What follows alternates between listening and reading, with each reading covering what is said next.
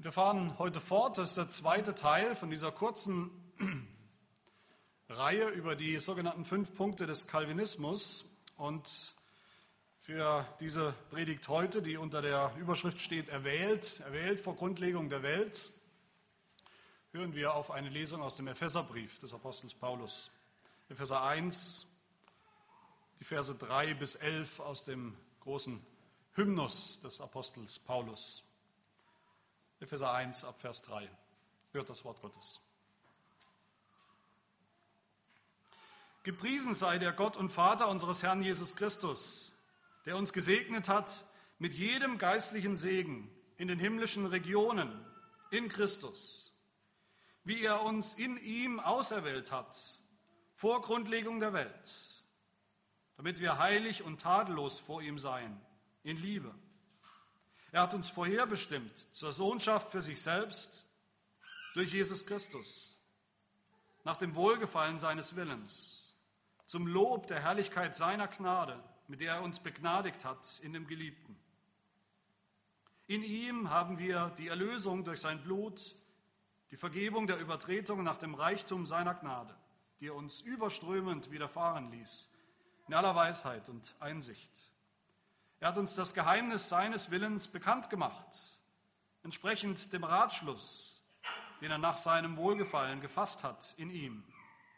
Zur Ausführung in der Fülle der Zeiten alles unter einem Haupt zusammenzufassen, in dem Christus, sowohl was im Himmel als auch was auf Erden ist. In ihm, in welchem wir auch ein Erbteil erlangt haben, die wir vorherbestimmt sind, nach dem Vorsatz dessen, der alles wirkt nach dem Ratschluss seines Willens. Soweit die Lesung.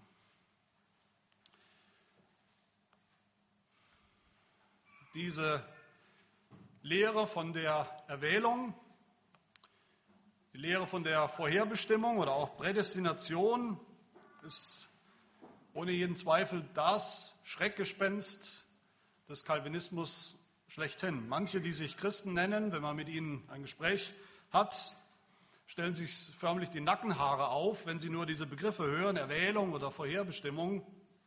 Ich hatte mal vor Jahren ein Gespräch mit einem, immerhin einem Dozenten eines theologischen Seminars über das Evangelium, über die Gnade Gottes. Und als ich ein paar Dinge gesagt habe, da wurde ich unterbrochen von jemandem, der sagte, das klingt ja förmlich nach Erwählung. Erwählung ist anscheinend irgendein schmutziges Wort in manchen Kreisen, das man nicht in den Mund nimmt. Oft setzen die Kritiker dieser Lehre, die Kritiker des Calvinismus, noch eins drauf, indem sie sagen, Erwählung, das hat doch zu allen Zeiten immer nur dazu geführt, dass die, die das glauben, den Andersgläubigen die Köpfe abschlagen, dass sie sie auf dem Scheiterhaufen verbrennen, wie das ein gewisser Herr Johannes Calvin ja anscheinend ständig in seiner Freizeit getan haben soll.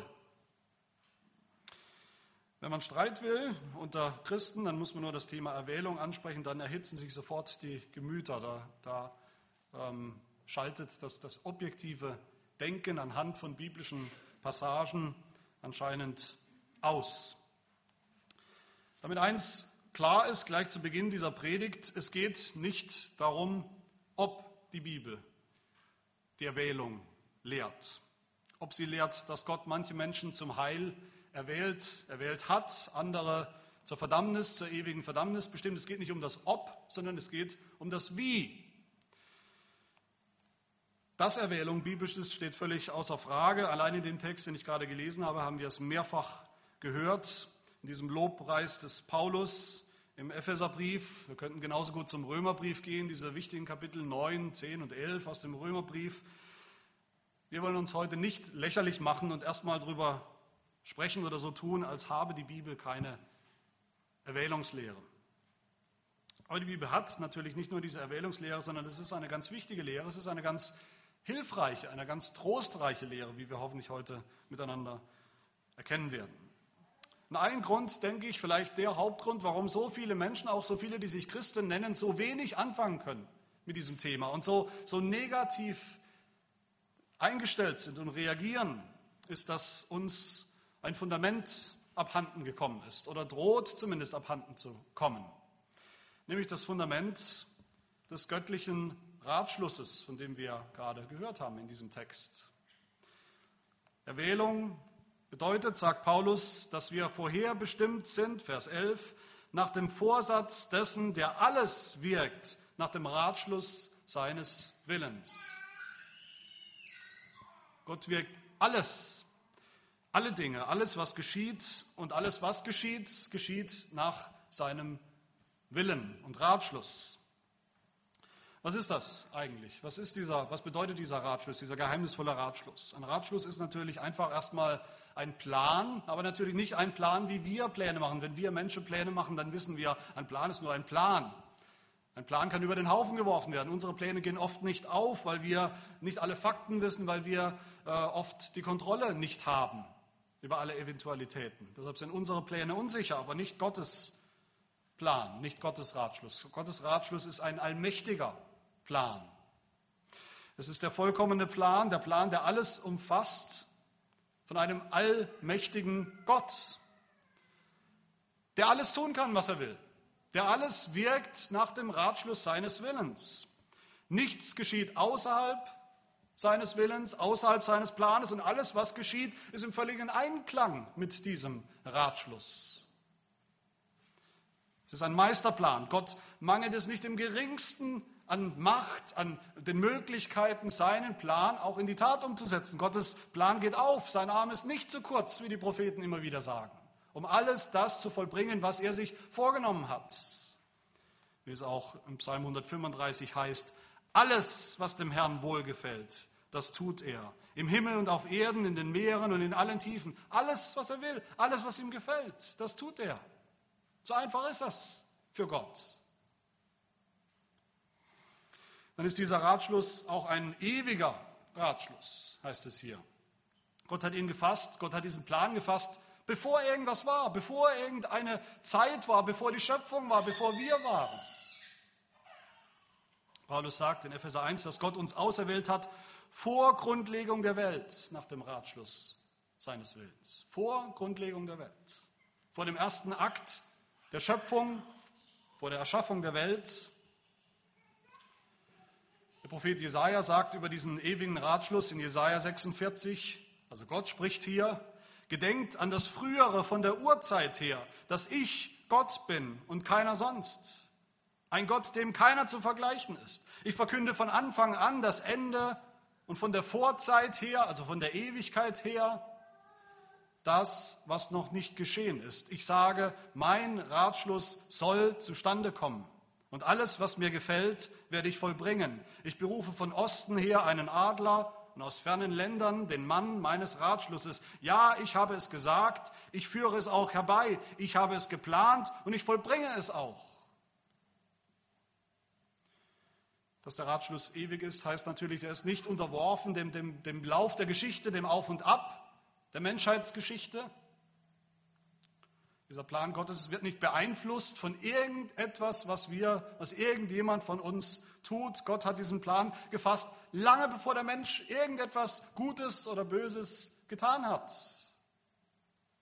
Lange bevor Adam irgendwas getan hat. Im Paradies, lange bevor Adam zum ersten Mal gesündigt hat. Römer 11, 34. Denn wer hat den Sinn des Herrn erkannt oder wer ist sein Ratgeber gewesen in diesem Ratschluss? Wir natürlich nicht. Wir waren ja nicht da.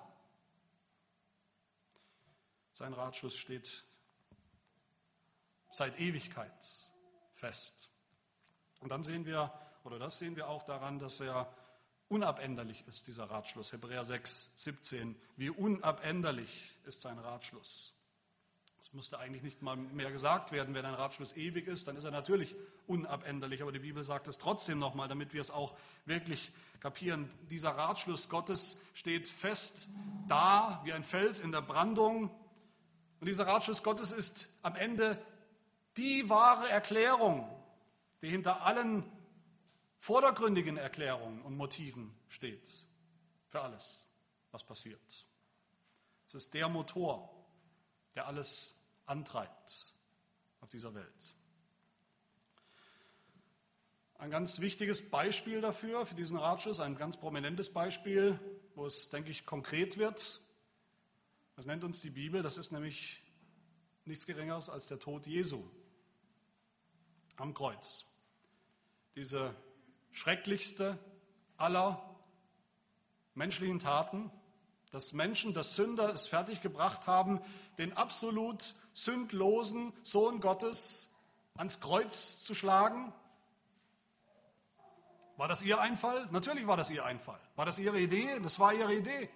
War das ihre Schuld? Natürlich war es ihre Schuld. Wird Gott sie richten? Natürlich wird Gott sie richten für das, was sie getan haben.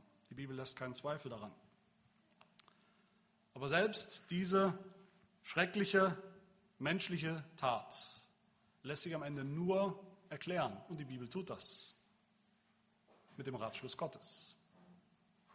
So sagt Petrus in Apostelgeschichte 2 zu den Juden, diesen Jesus, der nach Gottes festgesetztem Ratschluss und Vorsehung dahingegeben worden war, den habt ihr genommen und durch die Hände der Gesetzlosen ans Kreuz geschlagen und getötet. Nochmal in Kapitel 4. Herodes und Pontius Pilatus haben sich versammelt zusammen mit den Heiden und dem Volk Israel. Das waren die Übeltäter. Aber was haben sie getan? Um zu tun, was deine Hand, Gottes Hand und dein Ratschluss zuvor bestimmt hatte, dass es geschehen sollte. Ich könnte auch sagen, dass es geschehen musste. Aber meine Lieben, wenn es so ist, wie wir das hier sehen, dass der Ratschluss Gottes, der ewige Ratschluss Gottes selbst hinter dem allerschrecklichsten aller menschlichen, sündhaften Taten steht, hinter der satanischen Ermordung des Sohnes Gottes,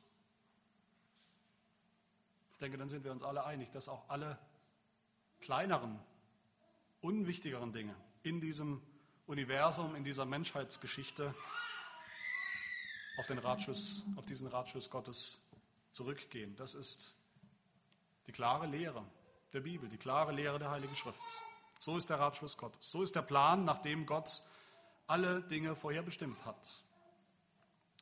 Und wer ein Problem damit hat, und viele Menschen haben, wie gesagt, ein Problem, viele, die sich Christen nennen, haben ein Problem mit diesem ewigen, diesem unabänderlichen Ratschluss Gottes, der die eigentliche Ursache, die ultimative Ursache ist hinter allem, was passiert. Meine Lieben, der hat nicht nur ein Problem mit der Erwählungslehre, sondern der hat ein Problem mit der Gottheit Gottes. Der hat ein Problem mit einem wirklich souveränen Gott, einem Gott, der es wert ist, Gott genannt zu werden, der nicht ein, ein auf Hochglanz polierter Mensch ist. Wer ein Problem hat mit diesem Ratschluss Gottes, der hat ein Problem mit dem, wie es in Daniel 4 heißt, der ewig lebt, dessen Herrschaft eine ewige Herrschaft ist, dessen Reich von Geschlecht zu Geschlecht währt, der verfährt mit dem Heer des Himmels und mit denen, die auf Erden wohnen, wie er will. Und es gibt niemand, der seine Hand wehren oder zu ihm sagen dürfte, was machst du? Und den ereilt dann auch mit Recht die Kritik der Bibel, die Kritik des Apostels Paulus aus Römer 9. Ja, oh Mensch, wer bist du denn, dass du mit Gott rechten willst? Spricht das Gebilde zu dem, der es gemacht hat, warum hast du mich so gemacht? Der hat ein Problem damit, wie es Paulus sagt, dass der Töpfer eben Macht hat über den Ton, aus demselben Ton, solche zu machen und eben auch solche. Der Ratschluss Gottes, das ist das Fundament, das wir wieder brauchen. Das ist das Fundament für jeden wahren Calvinismus, der es wert ist, so genannt zu werden. Und ganz allein aus diesem Fundament, ganz allein aus diesem Ratschluss Gottes fließt dann eben die Erwählung, die so eine wichtige und kostbare Lehre ist. Diese Lehre finden wir natürlich nicht in irgendeinem Bibelvers, gibt nicht einen Bibelvers, den wir aufschlagen, dann ist das ganze Thema behandelt und erledigt. Ich denke, es ist deshalb hilfreich, dass wir uns anschauen miteinander, wie unser Bekenntnis, eines unserer Bekenntnisse, das niederländische Glaubensbekenntnis, diese Erwählungslehre zusammenfasst in einem kurzen Artikel, nämlich Artikel 16, der übrigens auch im Faltblatt steht für, das, für unser Glaubensbekenntnis später. Und da heißt es in diesem Artikel über die Erwählung, wir glauben, dass Gott nachdem die ganze Nachkommenschaft Adams so durch die Schuld des ersten Menschen in Verderben und Untergang gestürzt war, sich so gezeigt und bewährt hat, wie er wahrhaft ist, nämlich barmherzig und gerecht. Barmherzig nämlich, indem er von der Verdammnis und dem Untergang diejenigen befreite und erlöste, welche er in seinem ewigen und unveränderlichen Ratschluss aus reiner und unverdienter Güte durch Jesus Christus, unseren Herrn, erwählte, ohne irgendeine Rücksicht auf gute Werke derselben, gerecht aber, indem er andere in ihrem Fall und in ihrer Verderbnis ließ, wohinein sie sich selbst gestürzt haben. Ich denke, da ist alles drin. Ich kann mir kaum eine bessere Zusammenfassung äh, vorstellen oder Definition von Erwählung, von dieser Erwählungslehre. Gott ist barmherzig und Gott ist auch gerecht. Und beides sehen wir ganz deutlich in diesem Punkt, in dieser Lehre von der Erwählung. Und deshalb mein erster Punkt von diesen zwei ist die Barmherzigkeit, die Barmherzigkeit der Erwählung in der Lehre von der Erwählung erstrahlt wunderbar hell. Die Barmherzigkeit Gottes, die Gnade Gottes, wenn wir so wollen.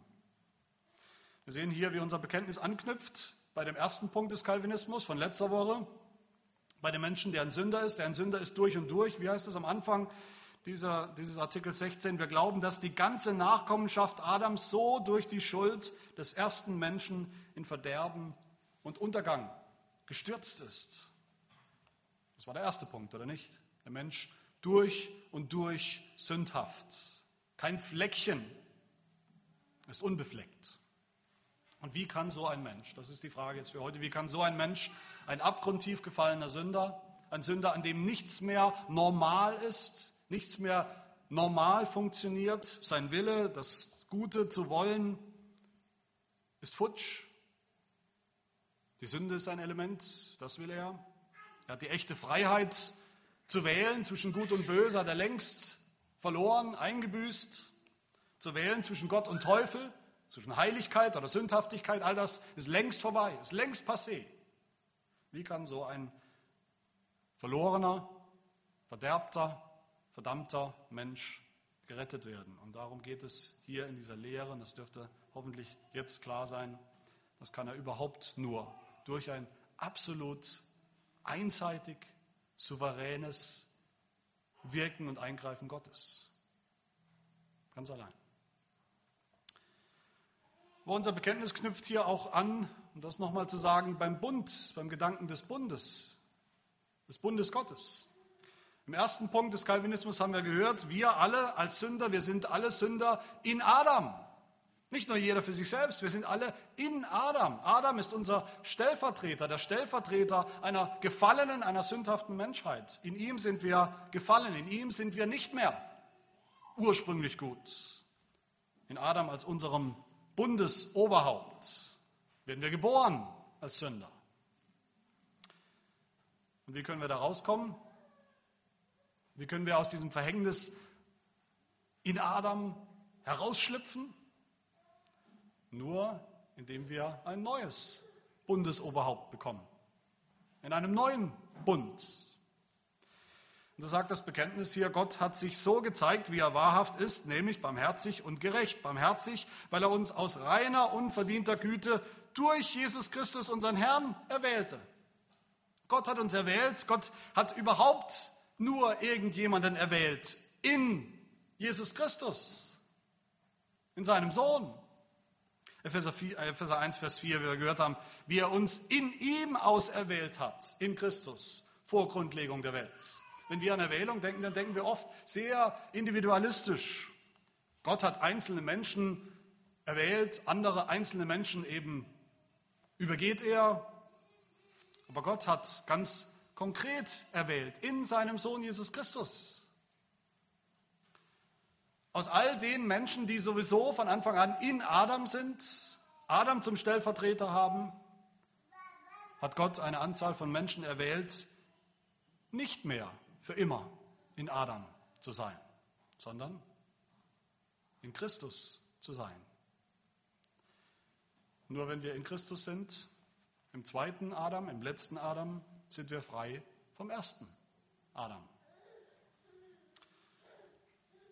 Und wie sind wir in Christus? Wie sind wir in diesem Bund, im Gnadenbund? Durch den Glauben. Ja, aber hier entdecken wir, es geht sogar noch weiter zurück. In Christus sind wir schon vor der Zeit, vor Grundlegung der Welt, erwählt in ihm als unserem Bundesoberhaupt.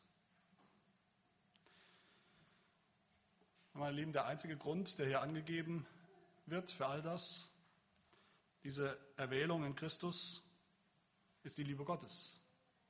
Auch Vers 4. In Liebe heißt es. Eigentlich muss der Vers heißen, in Liebe hat er uns in ihm auserwählt, vor Grundlegung der Welt. In Gottes Liebe. Gott ist Liebe und so tief wir auch wühlen und graben, die Liebe Gottes ist der einzige Grund, der einzige biblische Grund, der einzige Grund, den wir jemals finden können in der Heiligen Schrift als Begründung dafür, dass Gott erwählt hat, manche zum Heil. Und dass es nicht einfach gelassen hat. Gottes Liebe zu Christus ist überhaupt die einzige Bedingung, in Anführungsstrichen, für die Erwählung. Die einzige Bedingung dafür, dass Gott auch nur einen einzigen Menschen auserwählt hat aus der Masse der Sünder, um jetzt seine Gnade zu empfangen. Nur seine Liebe. Das sehen wir aber in der Bibel dann nicht nur aus der Perspektive der Ewigkeit, wie hier in Epheser 1, das sehen wir dann auch natürlich in der Geschichte, das sehen wir gleich nach dem Sündenfall, wo Gott Feindschaft gesetzt hat, unterschieden hat zwischen der Schlange und der Frau, wo Gott einen Samen, eine Linie der Auserwählten, eine Linie der Verheißung erwählt, mit dem er jetzt, mit dieser Linie oder in dieser Linie er jetzt Geschichte schreiben will, Heilsgeschichte schreiben wird, mitten aus der Masse der Sünder heraus. Das sehen wir daran, wie Gott erwählt, den Abraham erwählt, nur ihn als, als Träger der Verheißung dieser neuen großartigen Bundesverheißung. Das sehen wir daran, wie Gott dann erwählt, das, äh, das Volk Israel, dieses kleine, mickrige, saft- und kraftlose Volk, mitten aus, aus allen anderen Völkern, von denen viele ja viel wunderbarer und viel großartiger waren. Warum hat Gott das getan? Sicher haben sich das die Israeliten immer wieder neu gefragt. Warum hat Gott das getan? Warum sind wir aus der Welt und viele andere nicht? Sicher haben sich das auch die anderen Völker gefragt. Warum soll ausgerechnet dieses mickrige kleine Volk aus der Welt sein und wir nicht? Und was sagt das Wort Gottes? 5. Mose 7 zu dem Volk, dem Auserwählten. Dich hat der Herr dein Gott aus allen Völkern erwählt, die auf Erden sind, damit du ein Volk des Eigentums für ihn seist. Nicht deshalb, weil ihr zahlreicher wärt als alle Völker, hat der Herr sein Herz euch zugewandt und euch erwählt, denn ihr seid das Geringste unter allen Völkern, sondern weil der Herr euch liebte. Auch hier, es gibt eigentlich keinen Grund für die Erwählung, außer die Liebe Gottes. Aber selbst hinter dieser wunderbaren Erwählung des Volkes Gottes, des Volkes Israel, sehen wir dann sogar noch in der Heiligen Schrift noch eine andere, noch eine tiefere Erwählung. Je länger wir die Geschichte des Volkes Israel kennen und verfolgen in der Bibel, desto mehr sehen wir, wie viele eben nicht erben, was ihnen versprochen wurde, wie viele nicht gläubig werden oder gläubig äh, geblieben sind, wie viele nicht angekommen sind im verheißenen Land. So sehr, dass die Propheten schon das Problem kannten, die Frage, ob Gott überhaupt seine Erwählung, sein erwähltes Volk zum Ziel bringen kann und bringen will. So sehr, dass dann auch zur Zeit Jesu in Frage steht, ob Gott vielleicht sein Volk, sein auserwähltes Volk aufgegeben hat. Und so stellt der Apostel Paulus in Römer 9 ein für alle Mal klar, Gott hat noch nie versprochen, Gott hat niemals versprochen, dass er ganz Israel, also jeden Einzelnen, der in Israel als Jude geboren wird und geboren wurde, auch erwählt hat und auch retten wird, sondern nur die wahren Israeliten, die gläubigen Israeliten, die gläubig warten oder gewartet haben auf den Messias. Römer 9, Vers 6. Nicht aber dass das Wort Gottes hinfällig wäre. Denn nicht alle, die von Israel abstammen, sind Israel. Auch sind nicht alle, weil sie Abrahams Same sind, Kinder, sondern in Isaak soll dir ein Same berufen werden.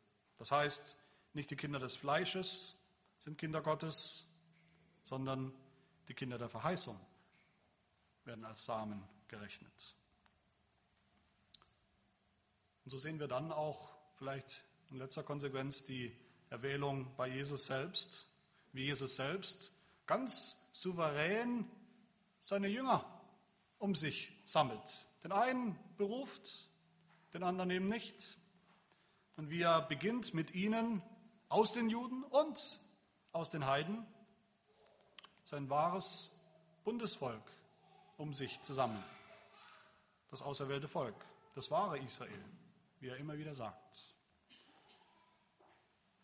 Nicht ich, nicht ihr habt mich erwählt, sagt Jesus zu seinen Jüngern, sondern ich habe euch erwählt. Ich habe euch aus der Welt heraus erwählt. In all dem strahlt die Barmherzigkeit Gottes, die Barmherzigkeit des Gottes, der sagt, wenn ich gnädig bin, dem bin ich gnädig.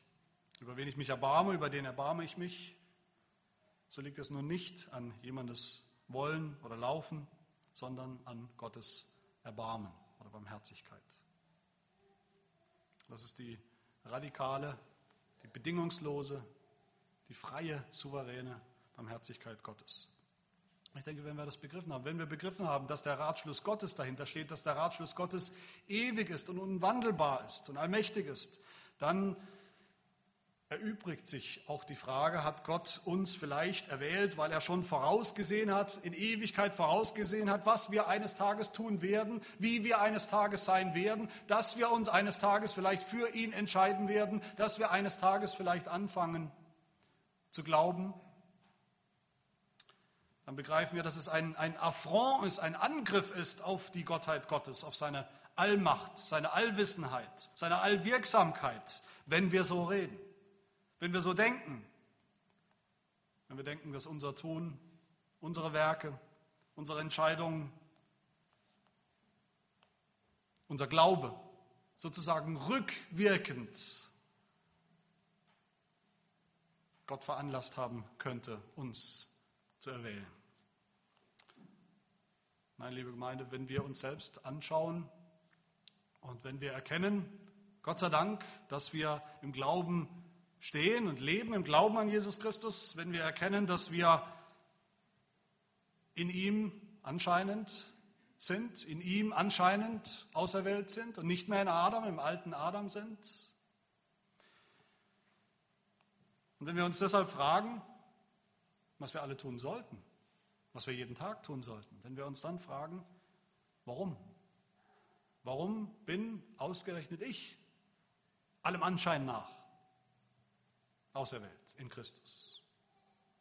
Dann ist die einzige Antwort, die wir haben, die uns das Wort Gottes gibt und die wir uns selber immer wieder vorsagen müssen, wegen seiner großen Barmherzigkeit und Liebe, nach dem Wohlgefallen seines Willens, zum Lob der Herrlichkeit seiner Gnade, mit der er uns begnadigt hat in dem Geliebten.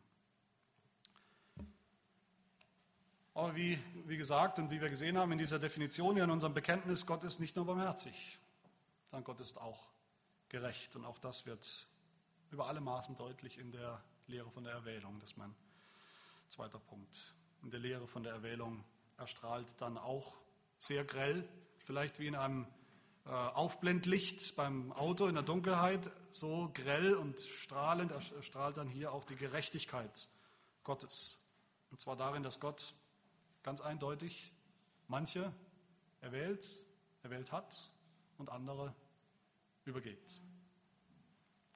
Unser Bekenntnis sagt, wie gesagt, dass Gott sich in dieser Erwählung zeigt, wie er wirklich ist, nämlich barmherzig und gerecht. Barmherzig, indem er manche erwählt, aber dann im zweiten Teil heißt es gerecht, indem er andere in ihrem Fall und in ihrer Verderbnis ließ, wohinein sie sich selbst gestürzt haben. Und auch unsere Lehrregel, ich kann sie euch nur noch mal anempfehlen, die Dortrichter Lehrregel, die ja diese fünf Punkte des Calvinismus beschreibt in, unser, in unserem Bekenntnis, die fängt gleich so an mit dieser Frage, mit dieser Frage nach der, ob all das so gerecht ist, was Gott da tut in der Erwählung. Und da heißt es gleich in Artikel 1, gleich am Anfang. Da alle Menschen in Adam gesündigt haben und des Fluches und ewigen Todes schuldig geworden sind, so hätte Gott niemandem Unrecht getan, wenn er das ganze Menschengeschlecht in Sünde und Fluch hätte lassen und wegen der Sünde verdammen wollen. Gott hätte niemandem Unrecht getan, wenn er das getan hätte.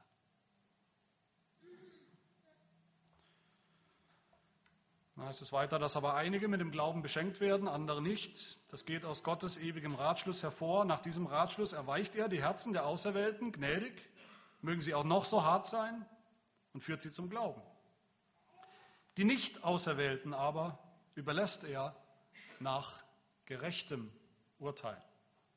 Nach gerechtem Urteil. Ihre Bosheit und Verhärtung.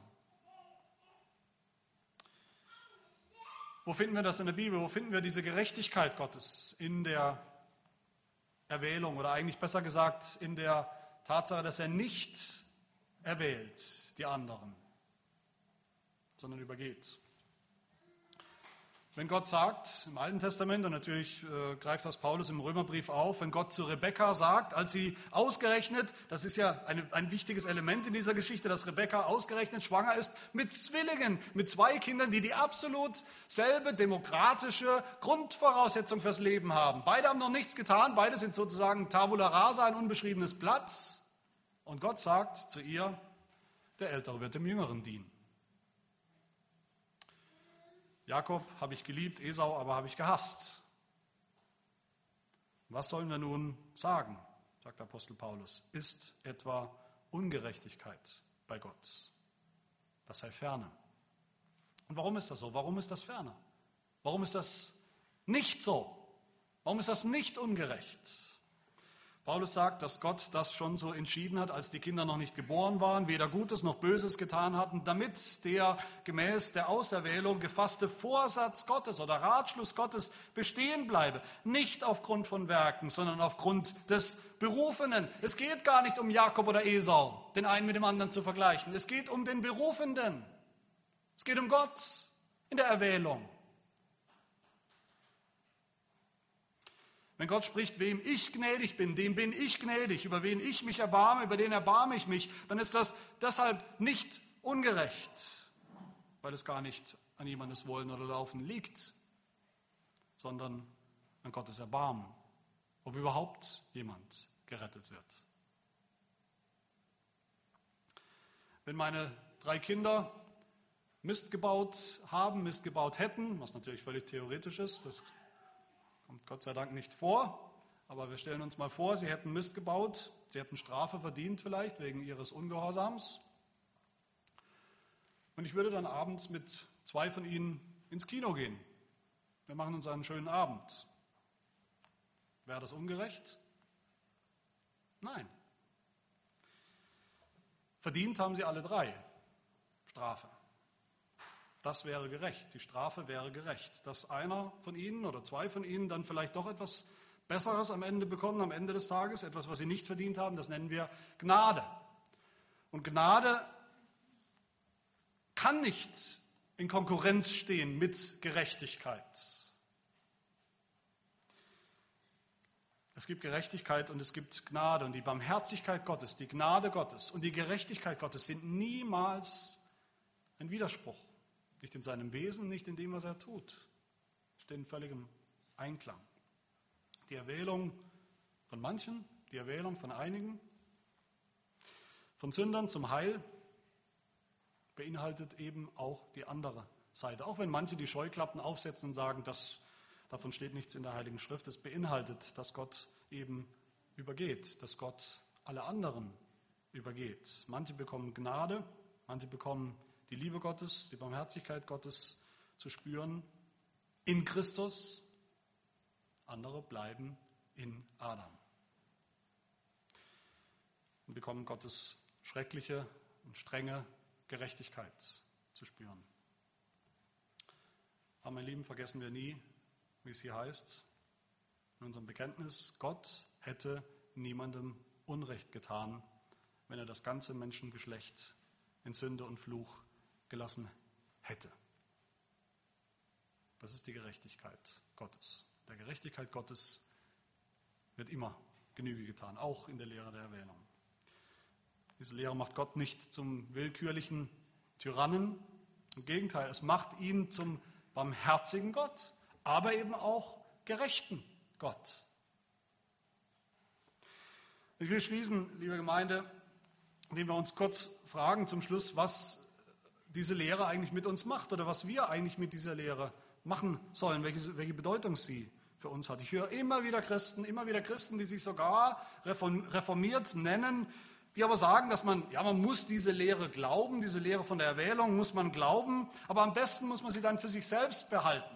Das ist vielleicht für mich irgendwo von Bedeutung, aber bloß nicht davon reden, schon gar nicht darüber predigen, weil das angeblich die Gläubigen stolz macht und überheblich macht, fett und selbstzufrieden macht. Sie ruhen sich dann aus auf ihre Erwählung und machen nicht mehr den kleinsten den Finger krumm für irgendetwas, weil sie dann auch angeblich jeden evangelistischen Eifer ver verlieren und weil diese Lehre natürlich auch, ist ja ganz klar, jeden Ungläubigen völlig abstößt. Weil es den Ungläubigen vielleicht noch restlos in, in völlige Verzweiflung wirft. Deshalb bloß nicht davon reden. Unsere Lehrregel sagt genau das Gegenteil. Sie sagt, seelsorglich, denke ich, natürlich auch biblisch,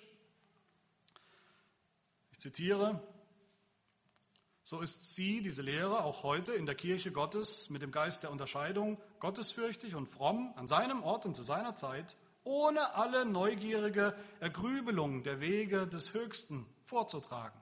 Und zwar zum Ruhm des heiligen göttlichen Namens und zum lebendigen Trost seines Volkes.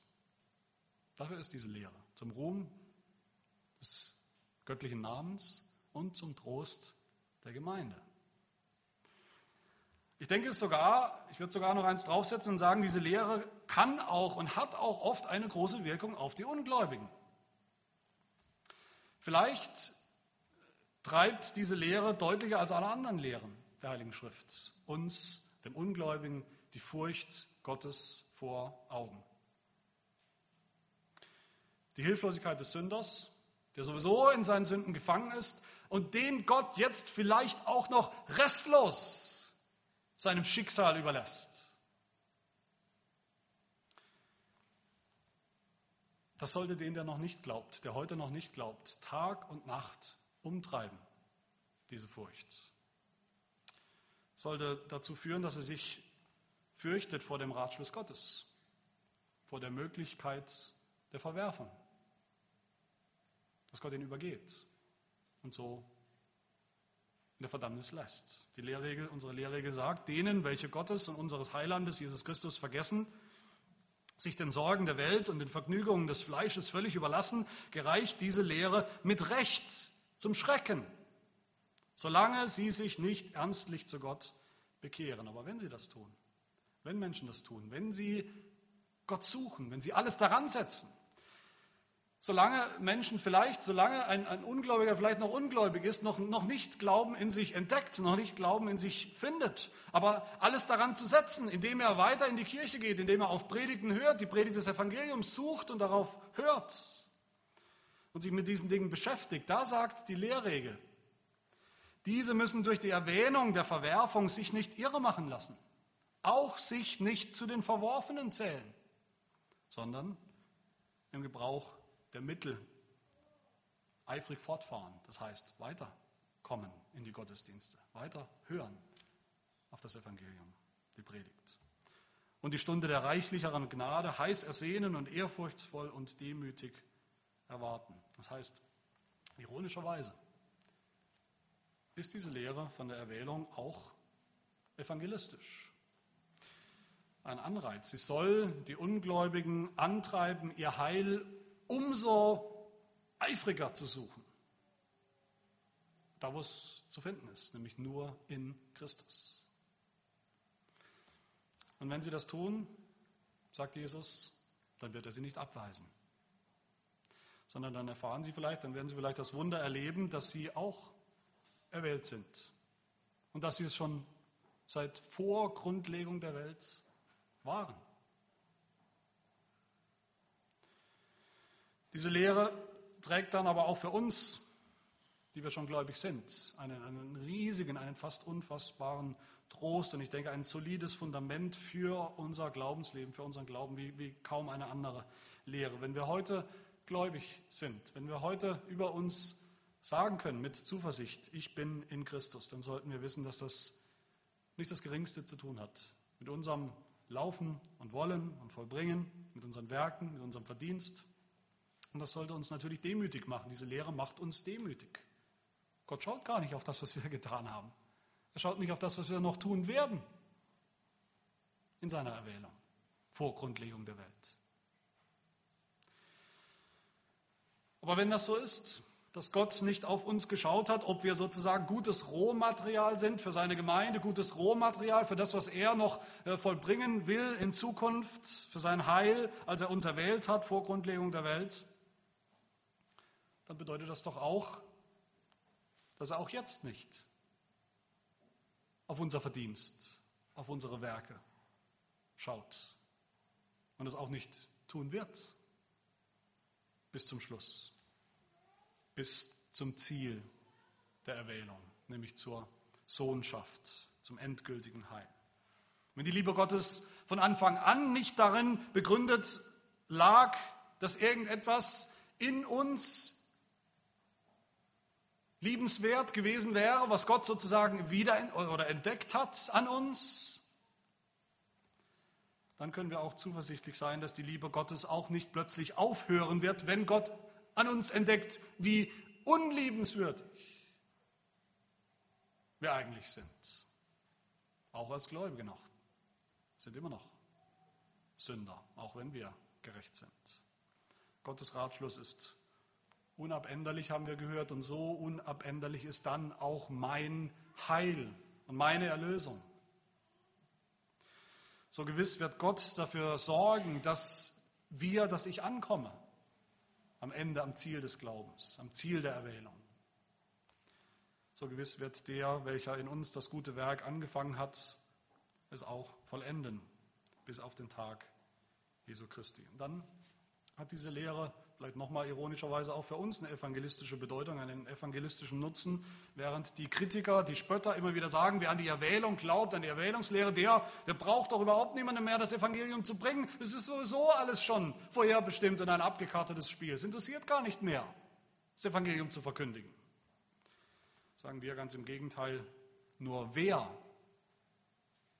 an die göttliche Erwählung glaubt, kann hoffen, dass das Evangelium, das wir Menschen bringen, dass wir Menschen völlig verkorksten, verderbten, hilflosen Sündern bringen, irgendwie auf offene Ohren treffen sollte, treffen könnte. Diese Lehre soll und darf und kann uns Motivation sein, mutig zu evangelisieren, wie das in der Geschichte immer wieder der Fall war. Es war immer wieder Motivation für evangelistische und missionarische Anstrengungen. Und zu guter Letzt hat diese Lehre, wie gesagt, auch einen großen Nutzen für Gott, für Gott selbst. Diese Lehre dient ihm und dient seiner eigenen Ehre. Und das sollte uns nicht unwichtig sein. Das sollte uns das Allerwichtigste sein. Gott hat uns auserwählt, heißt es im Text, zum Lob der Herrlichkeit seiner Gnade. In all dem geht es um ihn. Die Lehre dient dazu, dass klar ist, dass wir erkennen, dass Gott immer noch Gott ist. Dass er anerkannt wird als der, der er in Wahrheit ist, der barmherzige Gott und der gerechte Gott. Und zwar von Ewigkeit. Dass wir erkennen, wie Paulus in Römer 11 sagt am Ende, dass von ihm und durch ihn und für ihn alle Dinge sind. Und ihm sei die Ehre in Ewigkeit. Liebe Gemeinde, ich hoffe, dass für uns diese Erwählungslehre alles andere ist als ein Schreckgespenst, alles andere als das Schreckgespenst des Calvinismus. Sie ist wirklich in Wirklichkeit nichts anderes als das Evangelium. Sie ist, sie steht im Herzen des Evangeliums. Die Tatsache, dass der souveräne Gott uns in seinem Ratschluss auserwählt hat, schon vor Grundlegung der Welt, damit wir jetzt heilig und tadellos vor ihm sein in Liebe. Er hat uns vorherbestimmt zur Sohnschaft für sich selbst, durch oder in Jesus Christus, nach dem Wohlgefallen seines Willens und zum Lob der Herrlichkeit seiner Gnade, mit der er uns begnadigt hat in dem Geliebten. Amen. Wir beten. Herr großer, souveräner Gott, unser Vater, deine Gedanken sind nicht unsere Gedanken und unsere Wege sind nicht deine Wege. So hoch der Himmel über der Erde ist, so viel höher sind deine Wege als unsere Wege und deine Gedanken als unsere Gedanken. Und so danken wir dir, Herr, dass du uns in deinem Wort einen kleinen Blick, Einblick gewährst in deinen ewigen Ratschluss, in den wir eigentlich überhaupt nicht hineinblicken können in die Erwählung. Nicht um unsere Neugierde zu befriedigen, nicht damit du uns Anteil gibst an deinem Ratschluss, du brauchst keinen Ratgeber, du brauchst uns nicht, sondern um uns umso mehr anzureizen, das Heil zu suchen in Christus, ja, um uns zu trösten in dieser wunderbaren Wahrheit. Herr, wir danken dir, dass so wie der Regen und der Schnee vom Himmel fällt und nicht wieder dahin zurückkehrt, bis er die Erde getränkt und befeuchtet hat und befruchtet hat und zum Grünen gebracht hat, so ist auch dein Wort. Jedes Wort, das aus deinem Munde geht, es wird nicht leer zu dir zurückkehren, sondern ausrichten, was dir gefällt. Dein Wort des Evangeliums wird laufen auf dieser Erde und wird auch den allerletzten der Auserwählten Gottes finden und erreichen und auch sein Herz gnädig weich machen, ihm Glauben schenken, Wiedergeburt und ihn nach Hause bringen in dein Reich. Und so loben wir dich und preisen dich, den souveränen Gott, den Gott der Erwählung, den Gott der Barmherzigkeit und den Gott der Gerechtigkeit. In Jesu Namen. Amen.